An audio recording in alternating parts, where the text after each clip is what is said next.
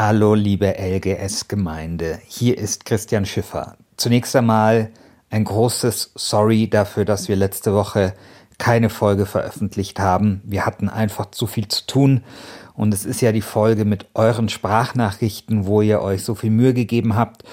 Und wir wollten diese Folge nicht einfach so zwischen Tür und Angel dahin hudeln, also nicht so wie alle anderen Folgen, sondern wir wollten, dass diese Folge auf jeden Fall den hohen Qualitätsstandards einer LGS-Folge entspricht.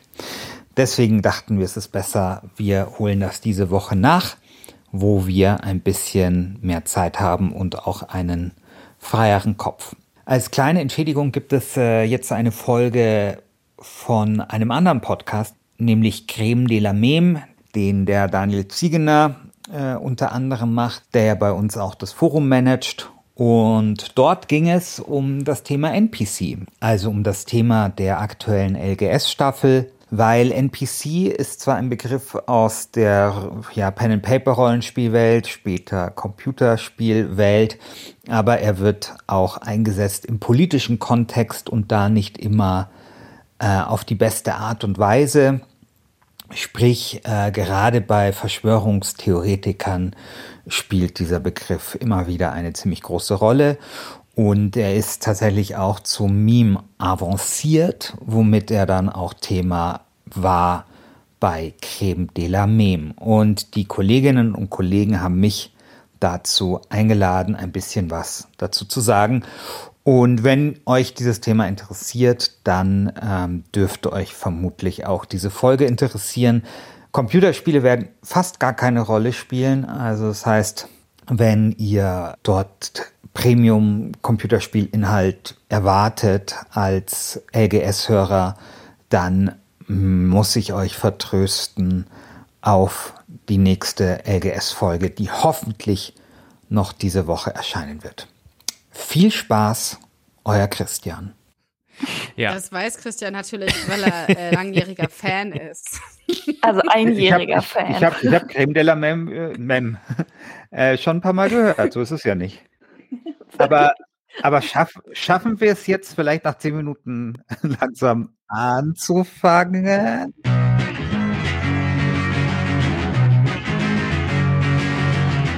Herzlich willkommen äh, bei. Hallo und willkommen bei einer Sonderfolge von Creme de la Meme mit einem äh, besonderen Expertengast vom Podcast Last Game Standing, äh, mit dem wir heute ein Meme und seine politischen Implikationen analysieren werden. Christian Schiffer, hallo. Hallo, danke für die Einladung. Ja, also wenn wir über Verschwörungstheorien und Memes und Gaming reden, dann gibt es ja eigentlich nur äh, einen Gast, den man da einladen kann. Außerdem dabei, wie immer, Christina Kutscher, Valentina Birke und ich, Daniel Ziegener. Äh, und wir sprechen heute über ein Meme, das in der Mitte des Venn-Diagramms aus Videospielen, Verschwörungstheorien und äh, gibt es noch was drittes? Nee, eigentlich in diesen beiden vielleicht liegt.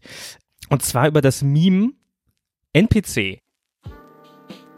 Äh, der NPC ist ein äh, Meme, das eine Figur aus dem Universum der Meme-Charaktere der Wojaks beschreibt. Und der NPC ist gleichzeitig auch eine Figur, die man kennt aus Videospielen. In Videospielen beschreibt dieser äh, non-playable Character nämlich Figuren, die nicht vom Spieler selbst gesteuert werden, sondern vom Computer. Also mehr oder weniger Figuren, die keinen eigenen Willen haben und einfach nur aufgrund ihrer Programmierung dem Spieler helfen oder sich ihm äh, entgegenstellen. Zu einem Meme wurde dieser NPC als Figur in diesem Meme-Universum äh, 2018 Damals wurde auf dem abseitigen äh, Forum 4chan diskutiert, ob es Menschen gibt, die keine innere Stimme haben, also keine, keinen, sozusagen keinen eigenen äh, Willen in der Welt haben, keinen eigenen Antrieb. Ähm, und innerhalb weniger Minuten wurde dort, weil das alles äh, Gamer sind in, auf 4chan oder viele Gamer auch auf 4chan abhängen, ähm, eben dieser Vergleich gezogen, ob diese Leute, die keine innere Stimme haben, ob das nicht vielleicht einfach NPCs sind. Ähm, ein Gesicht bekam dieses, diese Idee vom willenlosen NPC in der echten Welt dann äh, später 2018. Da postete ebenfalls auf 4chan äh, dann im Board slash Poll, also dem Board Political Incorrect, ein Bild dieser Figur. Dieses Bild war eine abgewandelte Version des klassischen Feel Guys, des Wojak Feel Guys, der ein, eine Vorlage für fast alle dieser Wojak-Charaktere ist, äh, aber mit sehr vereinfachten Gesichtszügen. Einfach nur so eine dreieckige Nase und zwei Punkte, also so ein Strichmännchen-Gesicht im Endeffekt, das quasi ausdrückt, dass er keine Identität hat. Und seitdem ja, verbreitete sich dieses Meme rasant im politischen Diskurs, nämlich gerade 2018, da waren die äh, Midterm-Wahlen in den USA, also die, äh, ja, so die, die Halbzeit-Parlamentswahlen, wo der stark in den sozialen Medien eingesetzt wurde, und zwar von der politischen Rechten, also Unterstützern von Donald Trump, um ja, Linke und Liberale gleichermaßen anzugreifen als ja, irgendwie gehirngewaschene willenlose NPCs, während die Trump-Unterstützer die echten Spielerinnen und Spieler in dieser äh, Videogame-Geschichte sind. Ähm, bevor ich jetzt zu weit ausführe, mich hier in den Hintergründen verliere, reden wir vielleicht mal drüber, über dieses Meme des NPCs und für was dieses Meme steht. Und äh, der Gedanke, warum ich drauf kam, mit Christian drüber sprechen zu wollen, ist, du hast ein Buch geschrieben mit Christian Alt zusammen über Verschwörungstheorien und ähm, dieses NPC-Meme hat ja eine totale Ähnlichkeit zu dem klassischen Gegner des Verschwörungstheoretikers, und zwar dem Schiepel oder dem Schlafschaf, also der Person in der Welt, die die echte Welt gar nicht versteht und eigentlich nur so mit der Herde läuft. Ist euch bei, ist euch bei der Recherche für euer Buch, hatte das NPC-Meme da irgendeine Rolle gespielt oder, oder wie, wie funktioniert dieses Meme im Kontext von, von Verschwörungstheorien?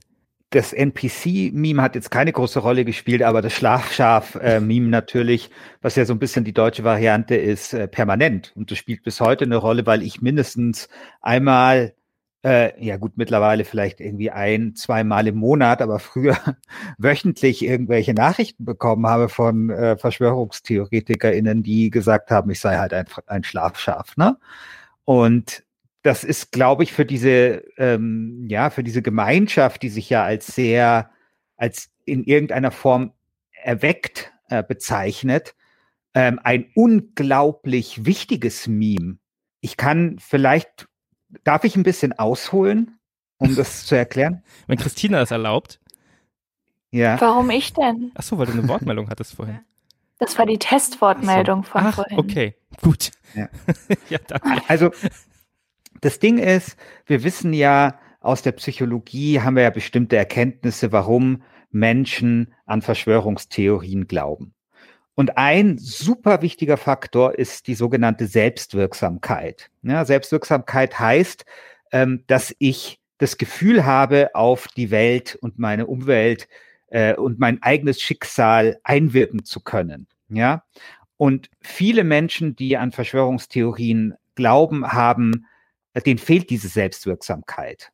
Ähm, die haben tatsächlich das Gefühl, äh, irgendwie so eine Art Spielball zu sein und das Gefühl, alles hätte sich gegen sie im, im Wortsinne versch verschworen. Das ist übrigens auch einer von den in meiner internen Rechnung neun verschiedenen Gründen, warum Verschwörungstheorien zu Corona-Zeiten so sehr boomen. Ja, weil da gibt's halt Leute, keine Ahnung, die haben äh, zehn Jahre auf ihren Dönerladen hingespart und dann machen die den auf und drei Wochen später müssen sie wieder schließen äh, wegen Corona und sich mit irgendwelchen Ämtern rumärgern. Da kann man halt genau dieses Gefühl dann von mangelnder Selbstwirksamkeit dann entwickeln und das ähm, begünstigt dann eben den Verschwörungsglauben.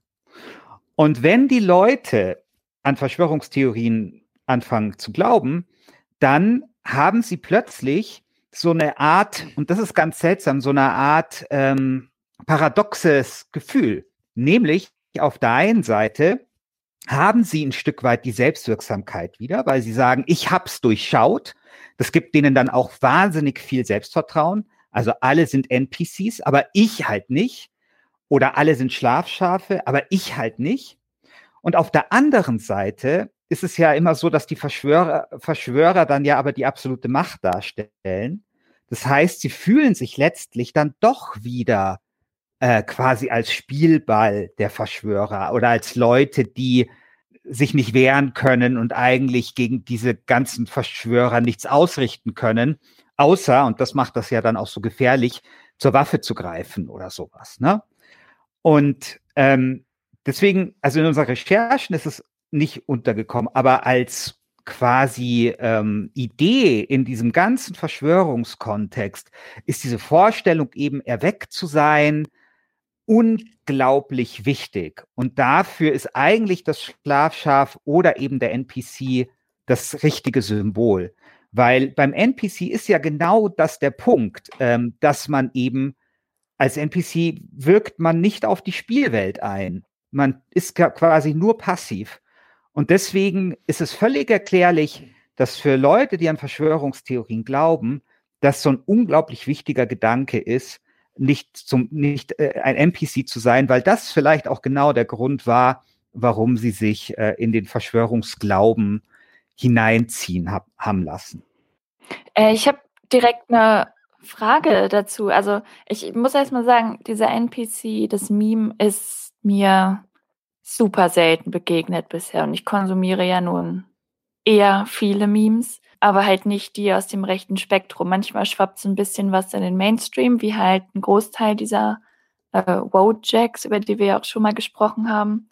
Aber so der NPC ist mir äh, selten untergekommen und deswegen weiß ich auch nicht so genau, wie man den benutzt. Und vielleicht habt ihr den schon öfter gesehen und könnt mir diese Frage beantworten. Also wollen Menschen, die dann diesen NPC posten, anderen helfen in Anführungszeichen und ihnen die Wahrheit in Anführungszeichen zeigen oder wird der primär als Beleidigung benutzt, um eben zu zeigen, dass man selbst diese Selbstbestimmung, Kontrolle. Das, das kann ich sehr äh, einfach beantworten.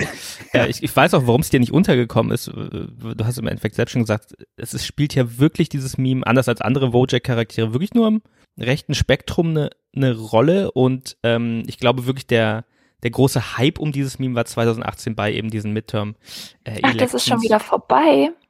Es existiert schon noch, aber ich glaube, das war der Moment, wo es so wirklich groß diskutiert wurde. Und es, ich habe es auch jetzt bei der Recherche, kurz äh, Vorbereitung für den Podcast, nur gesehen als reinen Angriff auf ähm, alles, was politisch links im Endeffekt von, von Trump-SupporterInnen steht, ähm, als eben, als das Ding, das Liberale nicht für sich selbst denken, sondern nur so Slogans wie äh, Diversität ist gut äh, äußern würden. Und der, der Joke ist dann meistens immer, dass, dass die NPCs kaputt gehen und nicht mehr funktionieren oder einfach nur dieselben Sätze wiederholen, wenn man ihre ja, ihre Ideologie hinterfragt. Und äh, dass dann die NPC-Figuren entweder immer denselben Slogan sagen.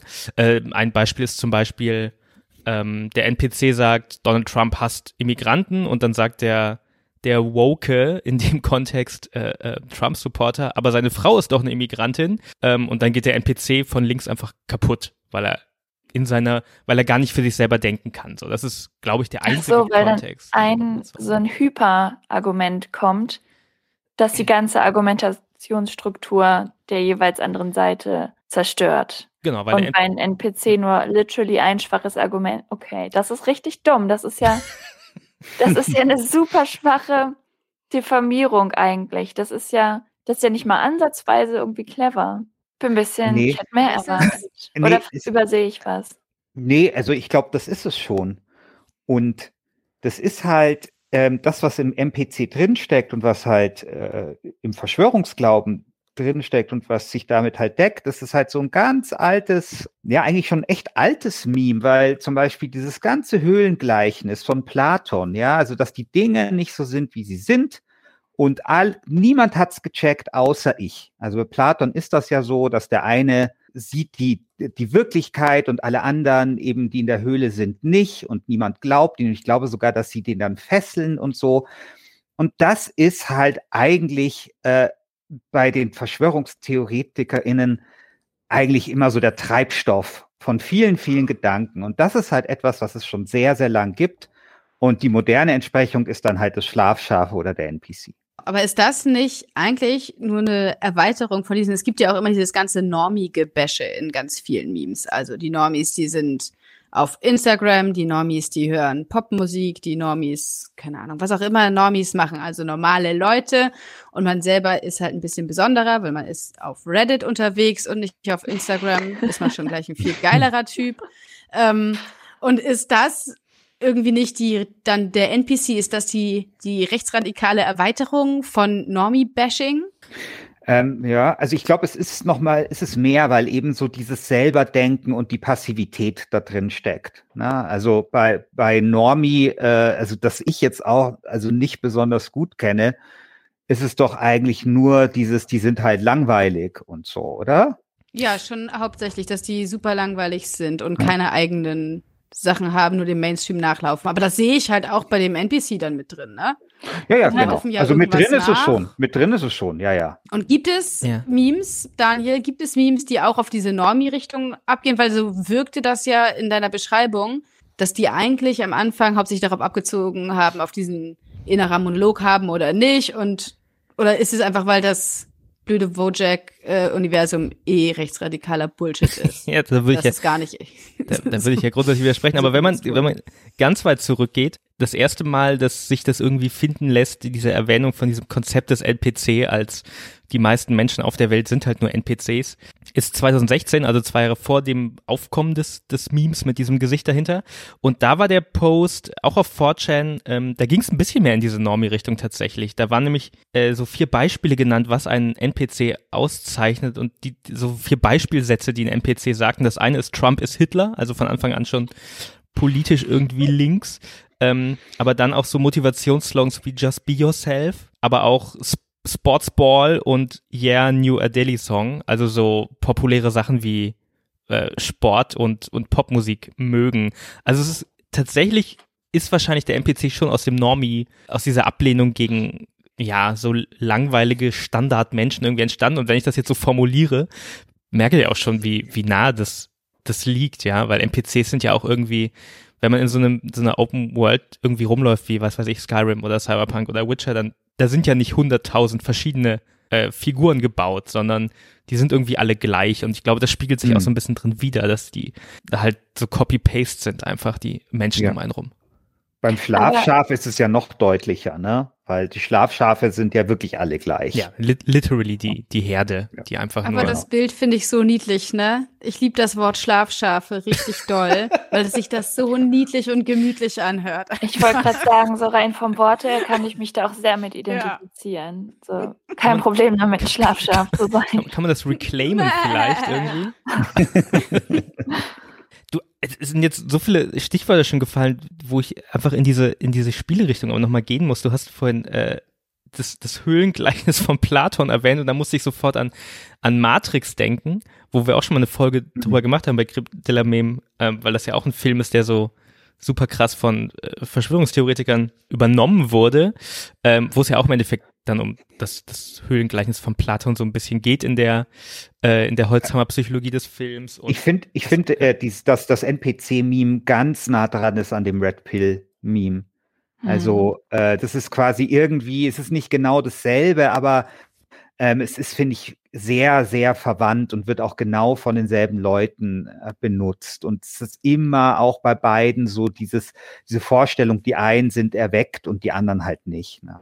Und also es ist ja auch was, was sich dann schon noch, was so ein bisschen dann drüber hinwegschwappt auch schon. Also ich muss jetzt auch an Elon Musk total viel denken, der vor mhm. ein, zwei Jahren oder so, oder vielleicht auch länger her, ich krieg's gerade nicht genau zusammen, mal drüber sprach, dass wir vielleicht alle in einer Simulation leben und ja, der, der hat ja eine unglaubliche Reichweite und da frage ich mich schon ein bisschen, wahrscheinlich die Frage, wo es immer dann um, bei, bei Verschwörungstheorien irgendwann drum geht, bis wohin ist das irgendwie kurios und von außen ein bisschen witzig und wo wird es dann irgendwann gefährlich, wenn so ein Gedanke, mit dem wir leben in der Simulation, dass er diesen ganzen NPC-Gedanken so ein bisschen unterfüttert, wenn das ja von so einem Mainstream-Typen äh, rausposaunt wird. Also vielleicht, äh, also ich finde ja diesen Gedanken, äh, dass wir in einer Simulation leben, relativ interessant tatsächlich. Also jetzt auch wenn wir jetzt mal, da sage ich gleich was dazu, was das vielleicht mit Verschwörungstheorien zu tun haben könnte, aber ich finde es ja an sich total interessant und es ist auch kein Wunder, dass viele äh, Gamer daran glauben und Gamerinnen. Es ist, glaube ich, auch vor einem Jahr so ein Buch von so einem Ga Games-Entwickler dazu ähm, erschienen, weil es eigentlich total naheliegend ist, weil das Ding bei diesem Gedanken, dass wir in einer Simulation leben, ähm, da ist ja immer das große Problem, naja, wenn jetzt quasi die ganze Welt simuliert werden muss, dann würde das unglaublich viel Energie kosten. Ja, also wenn du quasi die ganze Welt mit all ihren Atomen, all ihren Elektronen, mit allem, was es gibt, simulieren müsstest, wo soll die Energie dafür herkommen? Die gibt es wahrscheinlich im ganzen Universum nicht. Und deswegen gibt es einen Gedanken, dass man nämlich sagt, es wird nicht die ganze Welt simuliert, sondern es wird immer nur das simuliert, was wir sehen. Und das ist ja etwas, was aus den Computerspielen kommt. Also wenn ich in Cyberpunk oder GTA äh, irgendwo äh, hinschaue, dann wird mir nur das gezeigt, wo ich hinschaue. Ne? Der Rest findet ja nicht statt. Also der Rest wird irgendwie so im Hintergrund berechnet, aber wird mir nicht gezeigt. Und das spart dann unglaublich viel Rechenkapazität, weil du halt nicht die ganze Welt simulieren musst, sondern sozusagen nur das, was jeder für sich sehen und empfinden kann. Und aber äh, in wie dem Buch, viele Leute gibt es denn dann? Also laut der Dings? Gibt es ja nur zehn Leute oder wie? Na, aber wenn man für alles, äh, also Weltbevölkerung, wenn man für die gesamte Weltbevölkerung das alles simuliert, ist es ja trotzdem super viel. Dann muss ja trotzdem die ganze Ja, ja, klar, es ist super viel, aber es gibt ja einen Grund, warum die Computerspiele das so machen, ja. Und die machen das natürlich, um Ressourcen einzusparen. Und genauso wäre das, wenn man das skaliert, in so einem Szenario halt auch.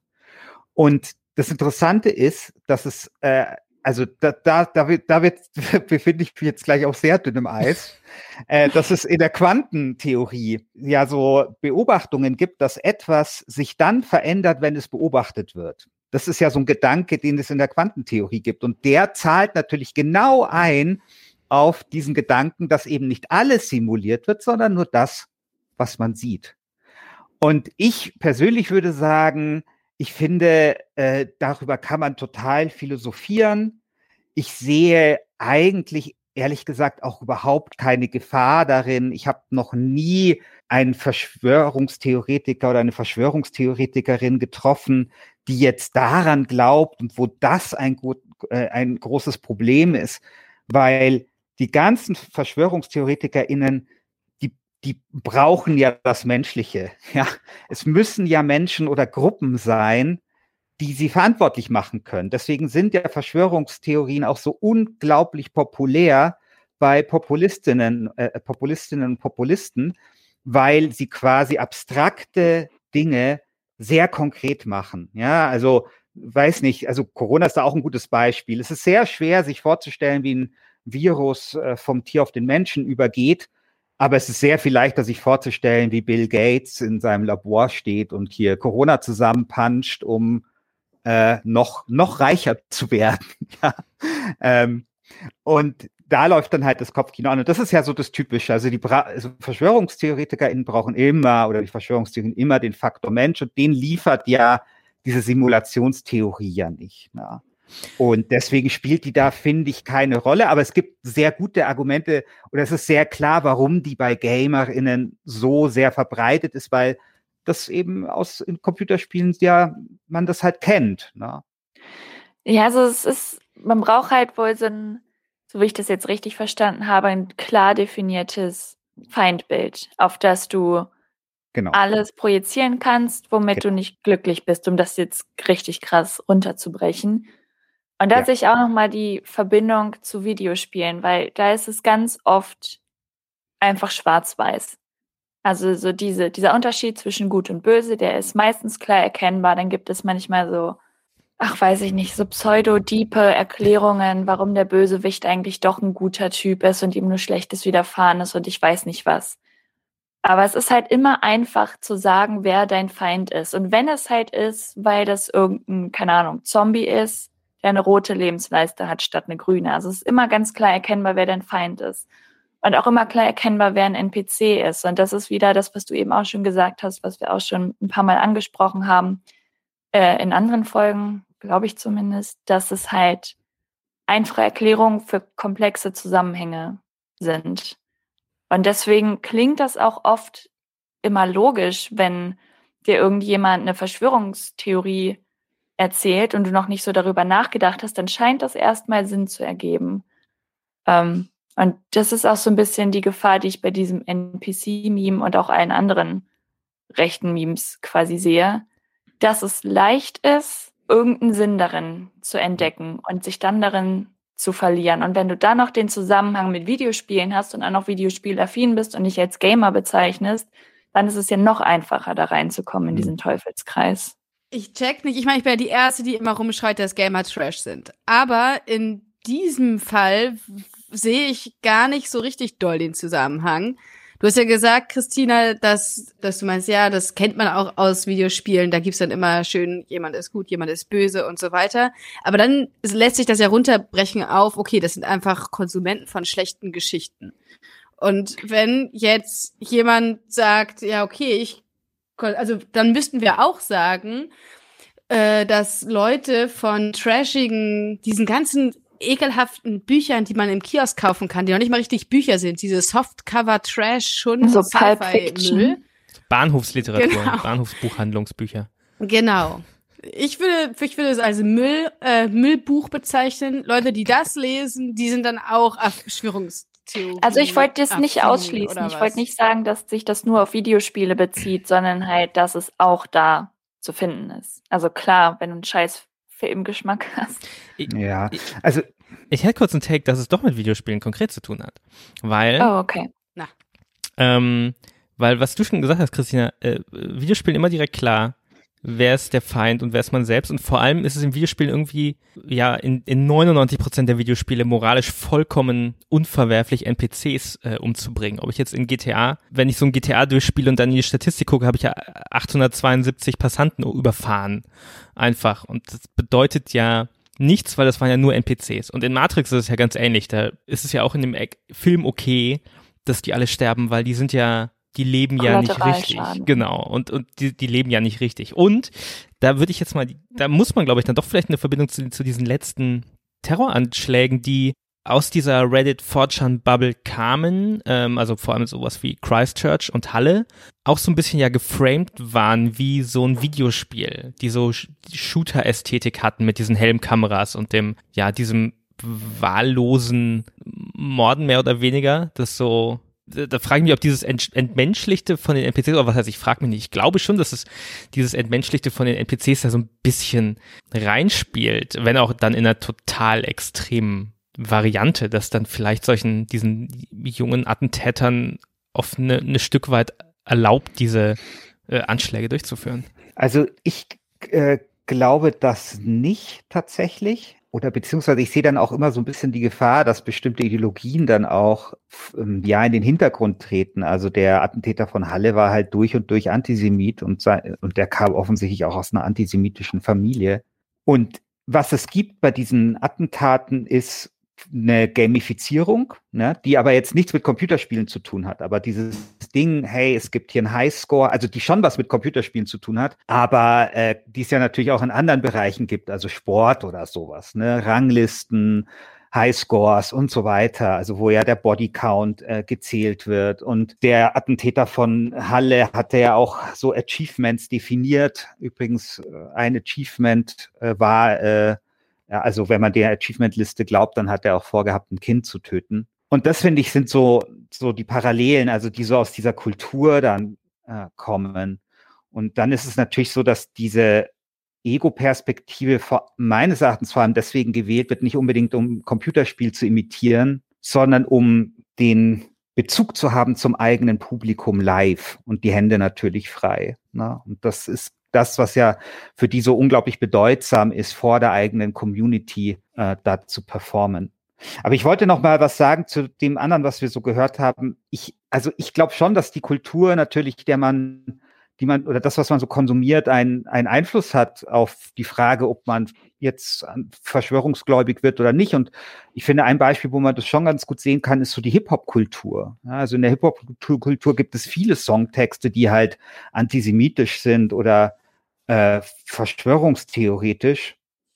Und ich glaube, dass das schon einen ganz großen äh, Einfluss dann hat auf die Leute, die das halt dann hören. Und ich finde, zum, zum Gaming, da gibt es so zwei augenfällige Verbindungen, wie ich finde. Das eine ist die etwas theoretische und da, das ist das, was ich vorgemeint habe mit der Selbstwirksamkeit, weil kein Medium erzeugt so viel Selbstwirksamkeit wie das Computerspiel. Also das Computerspiel lässt sich passiv nicht konsumieren, weil sonst wäre es kein Computerspiel. Also ein Computerspiel spielt sich ja nicht von selbst. Und das finde ich schon interessant. Also, dass wir quasi hier wieder diese, dieses krasse Selbstwirksamkeitsding haben in dem, in dem Medium.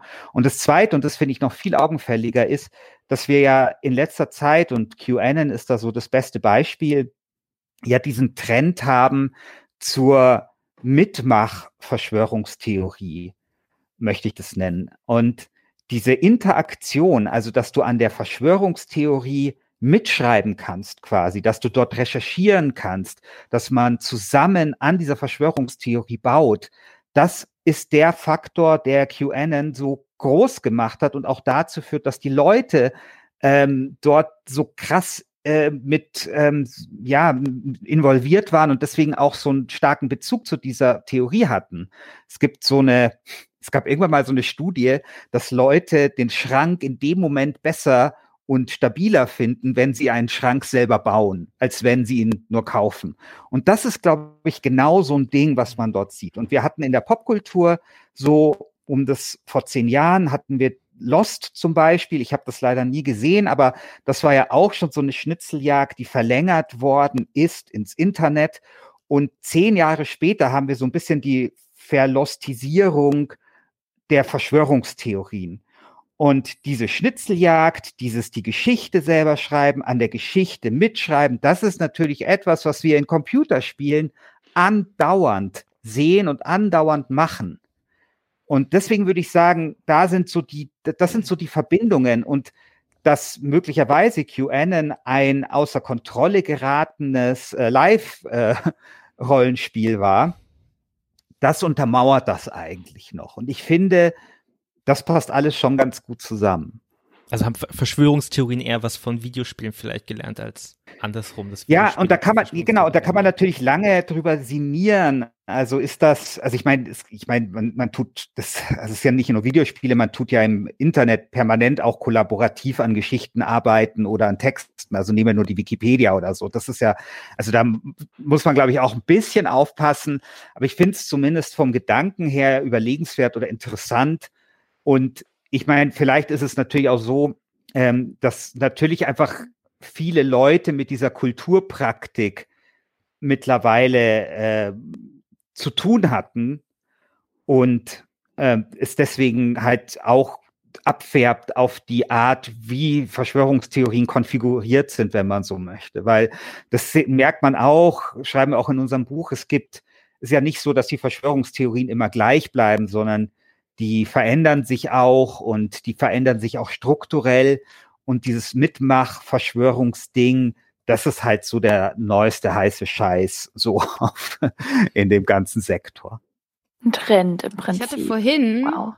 ich hatte vorhin eine Werbung auf Instagram, die habe ich auch getwittert, äh, für so, man kann sich Mordakten bestellen von echten Mordfällen und sie dann selber versuchen zu lösen. Also und also, ja, ich musste gerade super doll daran denken. An so, ich meine, die ganzen Boomer gucken ja auch immer Tatort und so. Ähm, und da äh, guckt man dann auch, kann man toll mitfiebern, wer, wer denn der Mörder ist oder was denn passiert ist und so. Und ist, ist das vielleicht die andere, das andere Extrem, so diese True Crime Rotze, wenn man nicht nach zu Verschwörungstheorien neigt, dass man dann True Crime konsumiert, weil man da auch was selber rausfinden kann? Ja, klar, ich, ich meine, das ist ja. doch auch ein Mysterium. Also ich, ich finde den Gedanken nicht so abwegig. Also, weil das ist eben das, was mit Lost meinte, das ist ja auch so ein Mysterium. Und, und True Crime ist irgendwie auch so ein Mysterium. Ich habe mir letztens, bin ich nachts aufgewacht weil ich, äh, also ihr habt bestimmt das Staircase gesehen, eigentlich so die Mutter aller True Crime Serien. das, das sagt mir exakt gar nichts. Aber. Nein, nee, mir auch nicht.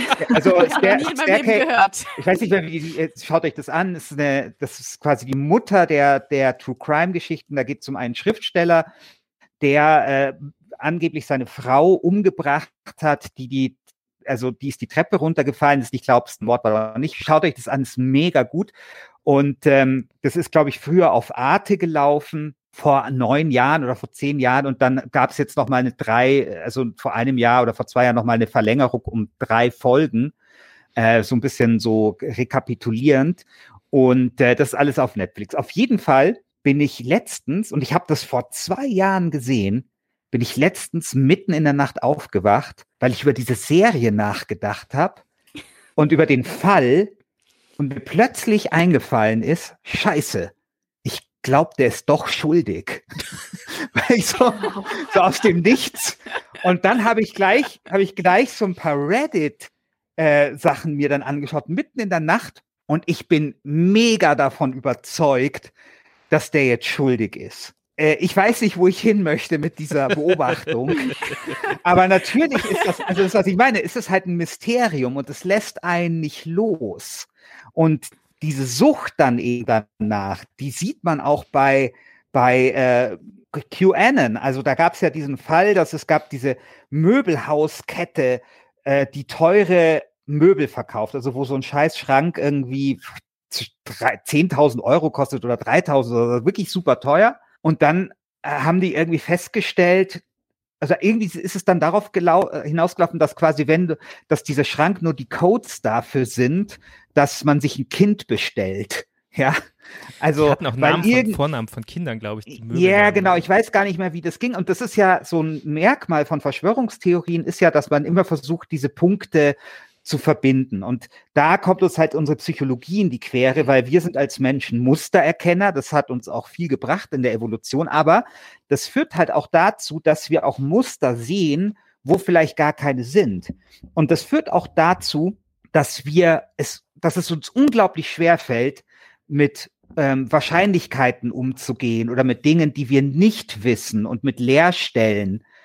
Und ähm, das, das macht natürlich dieses, dieses, diese Mysterien macht das unglaublich interessant und das Bedürfnis, da eben Muster drin erkennen zu können. Und das ist genau das, was dann bei QAnon passiert.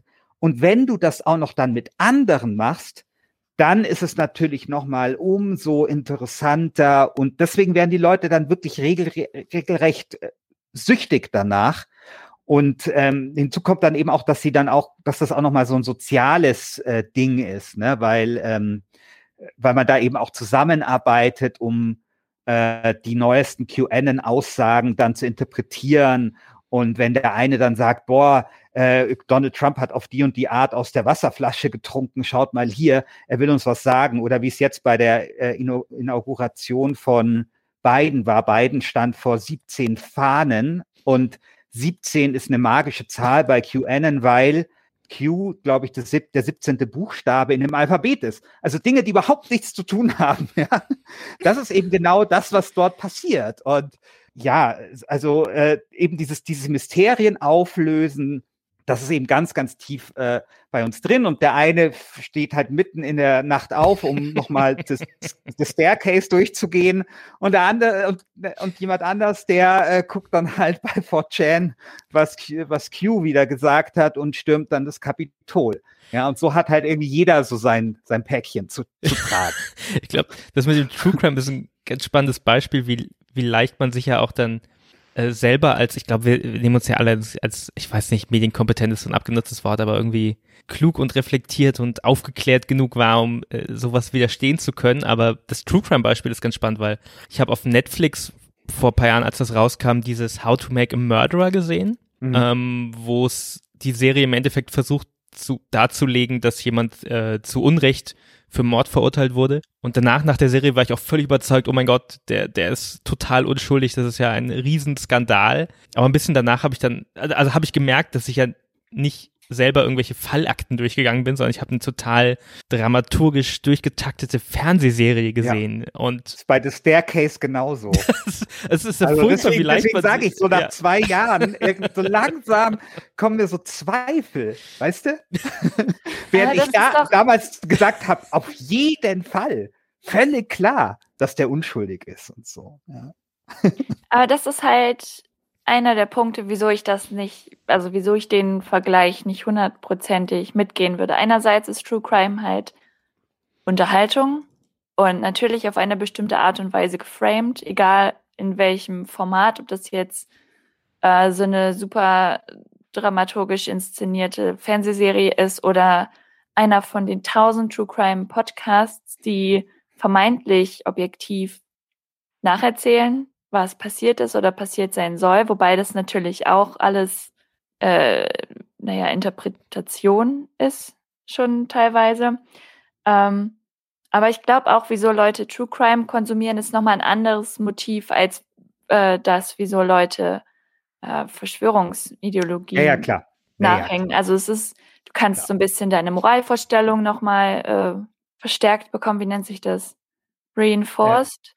Ja, äh, ähm, Confirmation Bias und bestätigt, so. Bestätigt, Ja, ja, ja, Confirmation Bias und so, klar, spielt da Genau, alles genau. Und das sind halt nicht nur Boomer. True Crime ist gerade, äh, also seit Jahren schon, gerade bei so Leuten in unserem Alter und unser Alter ist natürlich äh, jetzt auch eine relativ große Spanne. Aber ihr wisst, was ich meine. Ne? Und dann geht es natürlich viel darum, mit Zufällen äh, umzugehen und irgendwie einen Sinn zu finden, wieso gerade eine Person getötet wurde, wieso nicht, dies, das und sich nochmal der eigentlich der eigenen Sterblichkeit bewusst zu werden. Und das sehe ich halt jetzt nur bedingt bei Verschwörungsideologien. Und das wollte ich nur noch mal kurz anbringen. Nicht, dass wir hier so einen Top-Vergleich aufziehen, weil so vergleichbar ist es dann vielleicht doch nicht. Äh, vergleichbar vielleicht nicht, aber bewertbar äh, ich würde jetzt mal zum Ende unserer, unserer Folge ganz elegant hinkommen.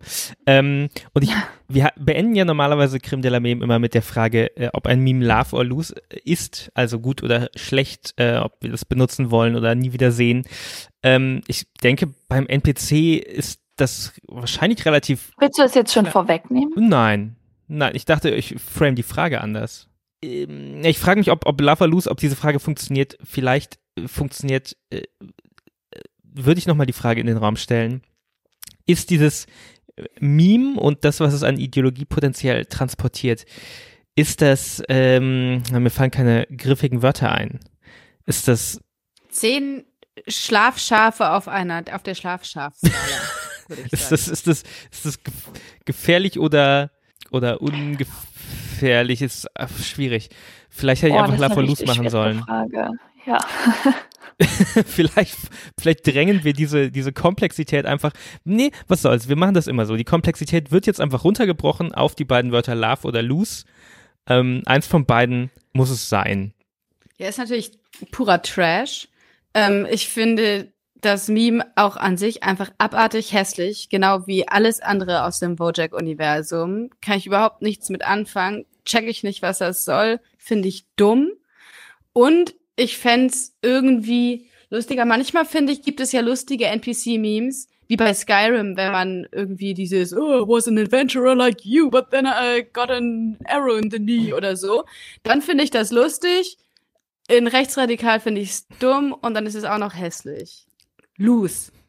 Nee, von mir ist es natürlich ähm, äh, auch ein Loose, weil es tatsächlich eins von diesen Memes ist. Ich verteidige ja durchaus mal viele Wojak äh, Memes, ja, die, den Field Guy und den, den Doomer und alles, äh, die ich äh, glaube, die über diesen Fortschein-Kontext hinaus einfach interessante soziologische Beobachtungen äh, sind. Ähm, der NPC ist wirklich eins von diesen Memes, dass, dass ich, dass, dass ich in keinem anderen Kontext kenne, außer dass sich da diese breiten, diversen rechten Strömungen treffen, ja, und äh, ja, diesen totschlagargumentigen Meme-Warfare irgendwie führen. Das NPC als Meme, wenn man seinen Gegner als NPC bezeichnet, das ist ja quasi schon die, das Beenden jeglichen Diskurses. Man entzieht sich ja den Argumenten des Gegenüber, weil man immer von vornherein schon das so framet, dass das einfach nur eine, eine geskriptete, hirnlose Zeile ist, die einfach abgespielt wird. Und das ist wahrscheinlich das Schlimmste und Gefährlichste äh, an diesem Meme, dass es, wenn man es benutzt, sich quasi schon komplett äh, davon befreit, irgendwie auf das zu hören, was jemand anders sagt und über ein anderes äh, Argument oder ein anderes Weltbild auch nur nachzudenken. Und dass das nur von rechts kommt, das, äh, ja, das ist dann vielleicht auch schon telling, ein gigantisches Lose von mir. Ich finde es sehr schön, wie du das gerade erklärt hast, wieso dieses Meme ein gigantisches Lose einfach ist und halt auch gefährlich. Ähm, also das Ding ist, ich glaube, bei den Wojak-Memes hatte ich das mal auf Twitter gesehen, vielleicht sogar als Antwort auf unsere Podcast-Folge dazu, ich weiß es aber nicht mehr, ähm, dass halt die Verbreitung dieser Memes einer Verbreitung rechter Verschwörungsideologien gleichkommt. Ähm, damals dachte ich noch, nee, also ähm, die werden in so vielen unterschiedlichen Kontexten und mit so vielen äh, Bedeutungen und Meinungen mittlerweile benutzt, dass sie aus dieser Bubble raus sind. Also immer noch da benutzt werden natürlich, aber auch gleichzeitig von den Normies, wie Valentina das so schön gesagt hat. Ähm, bei dem NPC sehe ich das nicht so. Ähm, der ist halt so krass in dieser rechten Ecke zu verorten. Ähm, ich, also ich finde es nicht witzig. Es, es gibt NPC-Memes mit literally NPCs aus Videospielen, die dann aber nichts mit diesem hier zu tun haben. Die finde ich auch okay. Aber diesen Wojak NPC grausam. Und jetzt ist natürlich die Frage, was macht das, wenn wir einen Podcast darüber machen? Hoffentlich nichts Schlimmes. Ich hoffe, das wird klar, dass wir hier nicht irgendwie dazu beitragen wollen, Verschwörungsideologien salonfähig zu machen, auch wenn sie das vielleicht schon sind, aber ist auch wieder eine ganz andere Frage. Aber meine andere Frage, vielleicht kann die ja irgendjemand irgendwann nochmal beantworten, ist, ob es Studien oder sowas dazu gibt, ähm, wie, was für einen Effekt solche Memes auf die Dynamik im Netz auf solchen Plattformen wie 4chan oder sowas haben und wie dann der Transfer in die Welt außerhalb dieser Bubbles funktioniert und ob Memes wie der NPC einfach ein Symptom sind, irgendwie ein Nebeneffekt oder sowas oder ob die tatsächlich einen größeren Effekt dann haben. Davon würde ich vielleicht sogar noch mal abhängig machen, wie groß mein Lose ist. Aber ich glaube, ja, ich glaube, das war's jetzt. Ein Lose einfach. Naja, ich meine, die Frage, äh, welchen Einfluss Memes oder soziale Netzwerke haben, die wird natürlich, oder das Internet im Allgemeinen, die wird natürlich sehr stark diskutiert und die wird auch sehr kontrovers diskutiert. Ähm, und ich meine, meine, meine Haltung dazu ist, dass, ähm, oder beziehungsweise wenn man so die Studienlage zusammenfasst, tut sich für mich so das Bild äh, ergeben, dass äh, die sozialen Medien durchaus das, also mit dazu führen, dass sich solche Verschwörungstheorien weiter verbreiten und auch populärer werden. Ähm, es gab schon auch immer die Gegenmeinung, dass nämlich das quasi so ist wie beim Mikroskop. Ne? Also sie werden, dass sie einfach sichtbarer werden. Und so wie es beim Mikroskop quasi Bakterien auch schon vorher gab, aber sie halt erst sichtbar wurden durch das Mikroskop, so ähnlich sei das halt hier auch. Aber ich glaube, dass das ist mittlerweile durch Studien weitgehend widerlegt. Es ist aber auch so, dass es trotzdem Zeiten gab in der menschlichen Geschichte, äh, wo viel mehr Leute an Verschwörungstheorien geglaubt haben. Also zum Beispiel während des Ost-West-Konfliktes oder auch früher schon. Also äh, auch Leute, von denen man es gar nicht erwarten würde. Abraham Lincoln zum Beispiel war ein Verschwörungstheoretiker. Ne? Und das war früher fast schon Mainstream. Und zu dem Meme, also ja, also klar, natürlich äh, loose, ähm, aber äh, und und der NPC, der kommt sicherlich äh, so aus der Rechten, gerade in den USA. Das Schlafschaf allerdings, das wird auch von Linken benutzt. Ne? Also das, äh, also viele, die mir schreiben, habe ich das Gefühl, das sind eigentlich eher so linke Verschwörungstheoretiker. Ne? Also die quasi, äh, wie soll man sagen, so ein bisschen wie Fefe oder sowas. Oh je, ja. Es gibt, äh, glaube ich, auch einen Vortrag von, von, äh, von Rainer Mausfeld, der gerade von so linken Verschwörungstheoretikern sehr vergöttert wird. Der heißt, glaube ich, auch so, warum schlafen die Schafe oder sowas. Der wird mir sehr oft äh, geschickt. Und insofern würde ich das beim Schlafschaf äh, sehr viel uneindeutiger sehen. Ja, also es gibt ja auch eine, eine linke Tradition von Verschwörungsglauben und es gibt auch, ähm, und es ist, und es gibt auch sozusagen so eine Art Querfront vielleicht mal und in den USA haben wir halt sehr stark auch diese libertäre Tradition äh, der, Verschwör der Verschwörungsideologien. Und dieses NPC ist halt rechtslibertär, würde ich sagen, in den USA. Und beim Schlafschaf ist es für mich uneindeutig, aber ich würde trotzdem bei beiden ein Los geben, weil ich finde es, also ich will da gar nicht sprechen von, wie gefährlich das ist oder was weiß ich, äh, oder politisch und dies und das, sondern ich finde das einfach unglaublich arrogant, anderen Leuten vorzuwerfen, sie wären Schlafschafe oder NPCs und würden nicht nachdenken und wären nur stromlinienförmig und man selber hätte halt die Weisheit mit Löffeln gefressen. Das ist mit meinem Weltbild einfach nicht zu vereinbaren, eine solche Einstellung. Viermal Loose sind das und viermal äh, Love behaupte ich einfach für äh, selber einfach mal mitdenken und davon ausgehen, dass andere auch denken.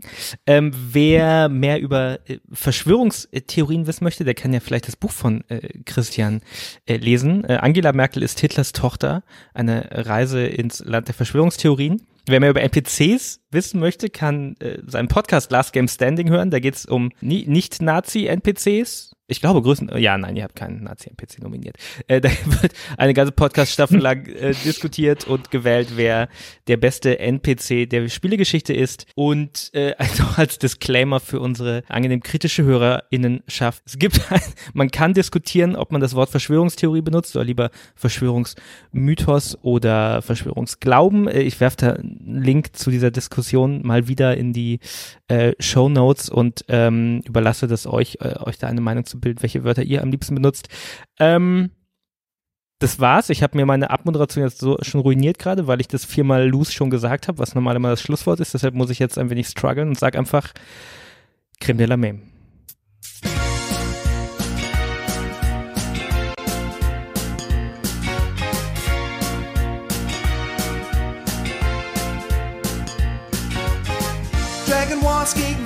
3 und Half-Life 2 ist auch dabei und du denkst, das ist so dumm, das geht nicht mehr. Da kommt doch schon die nächste Folge, aber bitte sehr.